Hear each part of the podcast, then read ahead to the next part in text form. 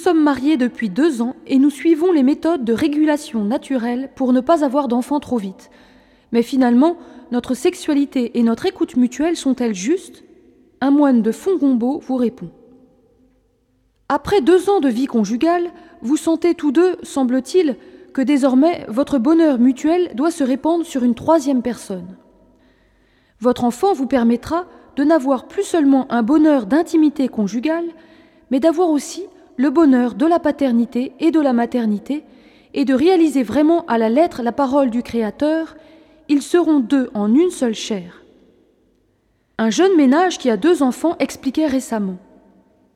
L'aîné ressemble physiquement à sa mère, mais moralement il est l'image de son père. Le second, c'est l'inverse. Il ressemble physiquement à son père, mais moralement, c'est le portrait de sa mère. Deux époux ne sont-ils pas encore plus étroitement unis lorsqu'ils constatent qu'un enfant est une synthèse de ses parents, avec des dosages de l'un et de l'autre qui sont vraiment le secret du Créateur, et pourquoi pas la trace de son humour? Alors sortez de votre intimité chaude et close et ouvrez votre amour à un troisième.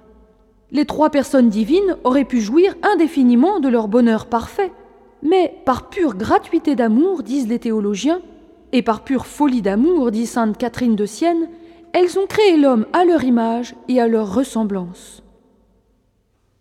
Lors de l'accouchement, le futur père se soucie d'abord de son épouse, mais lorsque la tête de l'enfant sort, il se sent non plus seulement époux, mais père.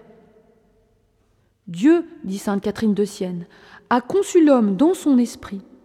Et alors, faisant semblant de ne pas voir toutes les horreurs qu'il commettrait, a fixé son regard sur la beauté de sa créature, et comme fou et ivre d'amour, il s'en est énamouré.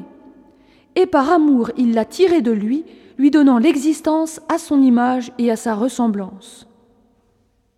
N'auriez-vous pas envie, après cela, d'en faire autant vous-même?